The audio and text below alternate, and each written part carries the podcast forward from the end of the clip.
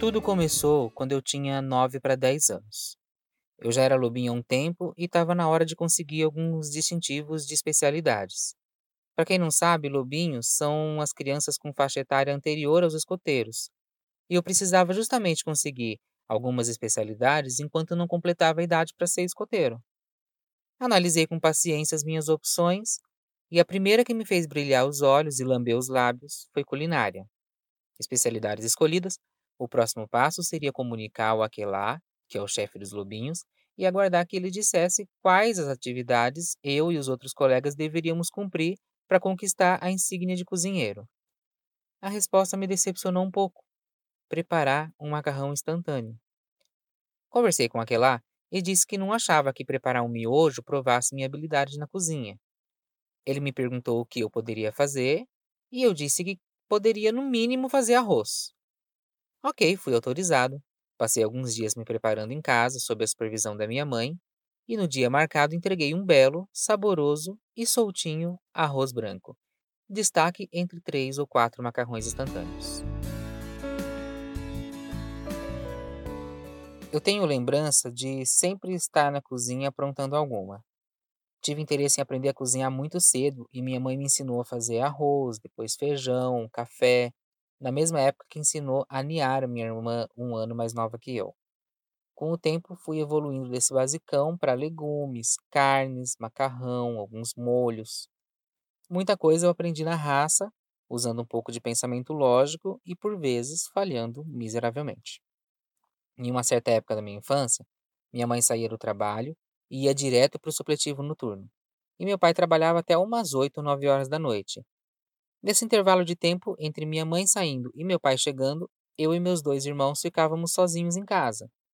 Eu era sempre o responsável por alimentar eles. Para mim, era uma aventura diária, Enfrentava com alegria as panelas e até a chapa quente e mais tarde recebia os elogios dos meus irmãos. Mesmo que os pratos muitas vezes se repetissem, eu sempre procurava inovar em alguma coisa.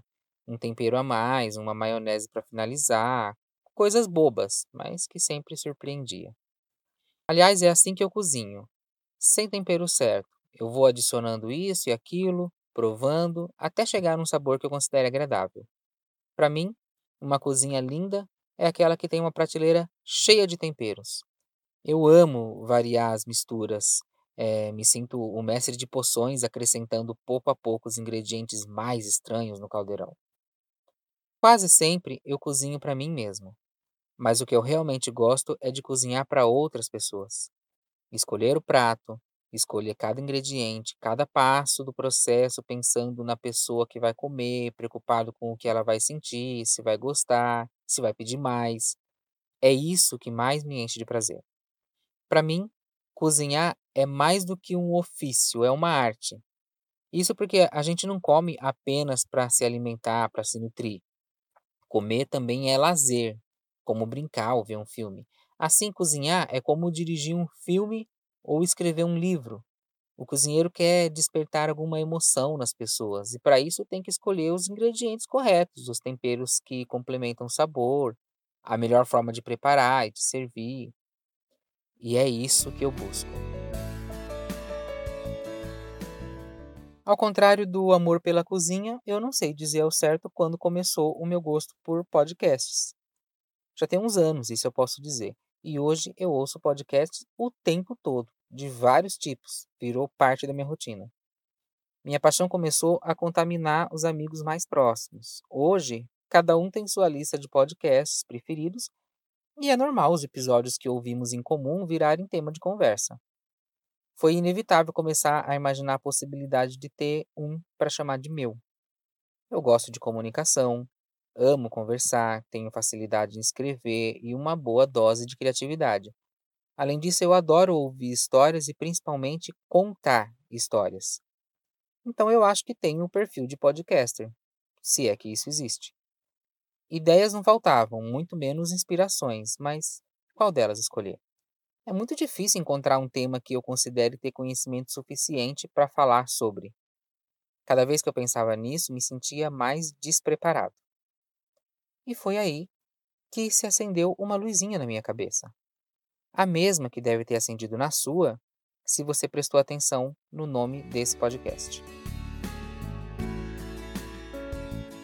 Meu nome é Yuri, tenho 33 anos por enquanto, e no momento tenho profissão. Eu abandonei uma carreira pública que estava me deixando infeliz para buscar novos desafios na vida e, depois de um longo caminho, escolhi a culinária. Me matriculei no curso técnico de cozinha que vou começar daqui a alguns dias. Como eu já tinha essa vontade de criar um podcast e compartilhar conteúdo grátis com as pessoas, contar histórias, experiências, eu logo decidi unir o útil ao agradável e fazer essa experiência. Nasceu assim o podcast Modo Despreparo, que você está ouvindo agora. Ou pelo menos eu espero que alguém ouça. O fato é que, mesmo sabendo cozinhar algumas coisas desde sempre, eu tomei consciência que não sei tudo. Aliás, o que sei é muito pouco. Apesar da minha idade, ainda tem uma infinidade de ingredientes que eu nunca ouvi falar na vida, de pratos que eu não faço ideia de como são feitos ou seus sabores. Eu tenho ainda um mundo inteiro de coisas para descobrir. Aqui eu vou dividir tudo o que eu aprender nesse universo, o conteúdo que eu aprendi no curso, minhas descobertas de outras fontes como livros, filmes, séries. Também vou conversar com pessoas, profissionais ou não, eh, mas que tenham histórias para contar e receitas para compartilhar. Também pretendo dividir com vocês minhas experiências na cozinha, as que derem certo e as que derem errado. A ideia é que vocês ouçam e acompanhem o meu despreparo na cozinha e também o meu crescimento, se houver, e que vocês aprendam e se apaixonem pela gastronomia junto comigo.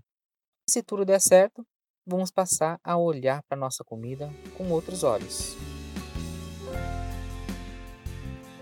É, no final das contas, eu consegui o meu distintivo de lobinho cozinheiro. Passei para o grupo dos escoteiros e achava que já estava preparado para cozinhar para a patrulha no primeiro acampamento que fomos. Me enganei. Eles tinham cozinheiros muito mais experientes, e meu despreparo ficou evidente quando eu mal consegui acender um fogareiro. Cozinhar não é só contar histórias.